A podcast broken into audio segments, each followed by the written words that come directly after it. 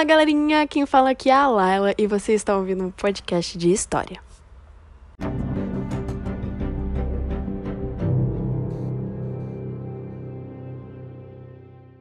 Vamos começar com o Egito, que fez coisas incríveis e que influencia nas nossas vidas até hoje. Quando, quando a gente fala de Egito, eu sempre lembro de múmia, daqueles filmes, eu lembro de, do bebê Moisés tal. Só que a gente sabe que não é só isso, né? Então vamos estudar aqui uh, o Egito em geral. Vamos começar pelos aspectos econômicos. A gente sabe que o Nilo foi fundamental, tanto que falam que o Egito é uma dádiva do Nilo. Porque sem o Nilo, o Egito não existiria, né? Temos a principal fonte de renda deles é a agricultura.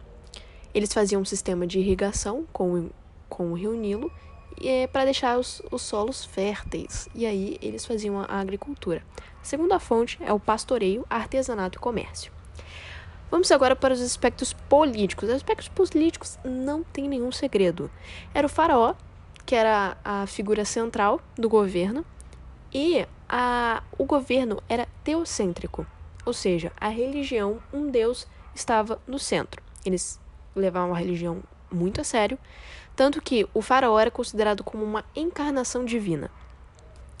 Também tinha a, a cobrança de impostos, já que todas as terras do Egito eram do governo, ele apenas emprestava para você usar. Então, você podia pagar o imposto de duas formas. Você dava uma parte da sua plantação ou você trabalhava para o governo como escravo. Agora, o aspecto social, gente. É, é basicamente, é sempre a mesma pirâmide em quase todas as, as civilizações antigas. É, você não podia mudar de casta e onde você nasceu, você ficava lá, né? Você não podia mudar. Então a pirâmide era a seguinte: no topo era o faraó e a sua família, depois vinha a nobreza, os sacerdotes, depois vinham os militares e burocratas, depois vêm os camponeses e os escravos. Uma peculiaridade muito interessante do Egito é que existiam os escribas, que eram as pessoas que escreviam é, que, e conseguiam ler. Eram pouquíssimos. E eles não estavam na pirâmide social. Eles eram um grupo distinto. Interessante, né? não sabia. Agora vamos para a cultura. Muitas pessoas conhecem a cultura. E eu descobri em que só altas camadas da sociedade que tinham acesso à cultura. E o que, que era a cultura lá no Egito, Laila? Era arquitetura, engenharia é, e conhecimento a essas coisas. Ter, ter conhecimento, poder ver, admirar e tal. Eles consideraram aqui também a cultura o que eles aprenderam. Então, o que a gente descobriu, né? Que eles, que eles sabiam. Temos a mumificação dos corpos, temos a engenharia que eles construíam lá para irrigação, para construção de pirâmides. Eles têm a anatomia do corpo, né, para fazer a mumificação e com a mumificação e a anatomia a gente já pode dizer que eles tinham uma medicina relativamente avançada. Eles criaram um calendário lunar e criaram também os hieróglifos. Aí eu consegui falar, hieróglifos, que era um tipo de escrita. Também eles avançaram na matemática e na astrologia. Astronomia. na matemática, eles pode-se ver nos registros que eles usavam decimais. Agora a religião, gente. Religião, é, todo mundo sabe, né? Politeístas, é, adoravam os deuses, eles acreditavam em vida após a morte. E tem alguns deuses, eu vou citar eles aqui. São os deuses principais. Os principais deuses. Temos o, o deus mais famoso, que é o deus Ra. Deus Ra é o deus do sol. E ele faz parzinho com o deus Amon. Amon é o deus dos deuses. Ele é o Tchananã. Então, ele, eles eram meio que tipo uma dupla sertaneja, sabe? Amon Ra. Aí era assim que, que era chamado. E sabe que a mãe de Ra é Nut. Nut era a mãe de Ra. E, gente, olha o que eu descobri. Nut engoliu Ra e aí surgiu a noite. Então toda vez que nasce, é a Nut dando a luz a Ra. Gente, que doideira. Como é que os caras pensavam nisso? Né? Os caras se puxa. Eles consideravam muito a, a natureza.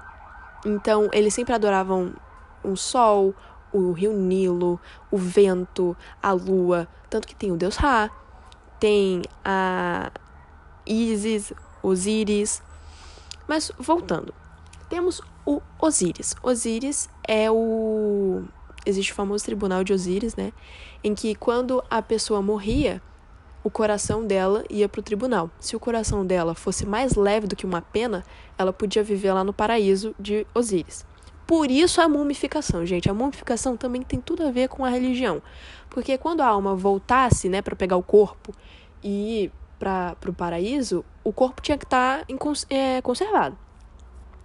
Temos o Isis, que era esposa de Osíris, em que ela cuidava da água e da semente. E temos também o deus Set, em que ele era o vento quente que vinha do deserto e eles consideravam como algo bem mal. Agora, vamos para uma parte onde a gente vai descobrir e analisar as dinastias. Eu não vou falar aqui cada dinastia, mas o Egito ele foi dividido em três partes: o Antigo Império, o Médio Império e o Novo Império. Só que antes disso teve a pré-dinastia, onde não havia a centralização do poder, onde eram só, só uns carinha lá vivendo feliz da vida. Era isso. E aí, em 300 e 500, 3500, olha só, 3500 a.C. surgiu o Alto e o Baixo Egito. E aí, o governador do Alto Egito falou: why not não juntar os dois, não é mesmo? Ele juntou os dois em 3200 a.C. e foi ele o primeiro faraó. Aí a partir daí começa o Antigo Império e a dinastia. Agora vamos falar do Antigo Império. O Antigo Império foi de 3200 a.C. até 2300. Eu não vou ficar falando antes de Cristo porque todo mundo já sabe que é antes de Cristo, não é? Então, todas as datas que eu falar aqui agora vai ser antes de Cristo. Ah, o nome da capital era Mênfis. Foi no Antigo Império em que eles criaram a hierogra... I... Olha só como eu já errei o nome. Criaram a... I... os I... hieróglifos. Isso aí. Ah, quero ver você falar também junto. Eles criaram também a piram... as pirâmides de Gizé, as famosas, e tem quatro. A Kelps, Kefren, Mik Querinos. São apenas três, errei aí na conta. E aí, no finalzinho, a, os nômades invadiram, fazendo com que fragmentasse o poder. Hum, olha só que problemão. E aí, depois disso, é, ficou meio que num limbo, assim, sabe? Durante 200 anos, a, o, o faraó e os governantes e os nômades, tudo lá, assim, junto, até que veio a 12 dinastia, que aí falou: ó, para com essa palhaçada, que quem manda aqui é o faraó. Aí eles fez isso e aí começou o Médio Império. O Médio Império foi de 2040 até 1580. E aí eles mudaram algumas coisinhas, né, uns detalhezinhos, em que o faraó governava, governava junto com o filho dele para que a dinastia não fosse perdida e nenhum golpe fosse feito. O Médio Império é o conhecido como o mais poderoso, rico e é o mais famoso, tá? O mais famoso. Então, assim, provavelmente o Egito que a gente conhece é do Médio Império. Temos a expansão territorial, a, o dinamismo econômico e os impostos eram fixos, já que a economia estava estável. Só que, olha só o problemão. Veio os iscos. Eu não sabia dessa parte. Veio, vieram os iscos que eles eram de caucasiana, eles eram caucasianos. E aí eles invadiram o Egito no final do Médio Império. E aí, pá, aquela confusão toda e tal. Só que aí veio um guerreiro chamado Tebas. E aí ele derrotou eles. É, e isso acabou em 1580. E aí aí que acaba o Médio Império. Mas os iscos não não trouxeram só prejuízo não. Eles trouxeram bastante coisa pra gente. Eles trouxeram o carro de guerra, a utilização de cavalos, o tear vertical, que provavelmente as mulheres só faziam horizontal, e a fundição em bronze. Beleza, galera, estamos chegando aqui na reta final. Reta final aqui. Temos o Novo Império. O Novo Império, ele vai de 1580 até 525. Então, uh, a capital desse Novo Império se chamava Tebas. E aí, olha só, nessa nessa região começou a popularizar muito, aumentou muito uh, o poder dos militares e dos sacerdotes. E aí os faraós não gostavam muito, né? Mas fazer o quê? E aí até que veio Amenófis IV. E aí, olha, olha a sacada do cara. Pega a sacada do cara. Ele falou assim: "Eu vou mudar o sistema religioso para eu ser só o centro". Então, ele mudou de politeísmo, poli, politeísmo para monoteísmo, que é apenas um deus. E quem era o deus? O próprio faraó. Então, isso diminuiu bastante o poder dos militares e dos sacerdotes. Nessa época também, a, teve muito o militarismo e a expansão. Eles expandiram muito nessa época. Só que, né, expandiu muito, pá, perdeu muito, né?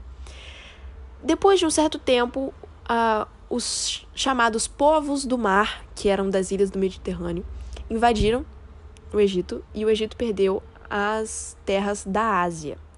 E aí a persa, os persas invadem o Egito em 343. A partir dessa época, o Egito perde a sua independência governamental e aí eles acabam sendo dominados pelos persas.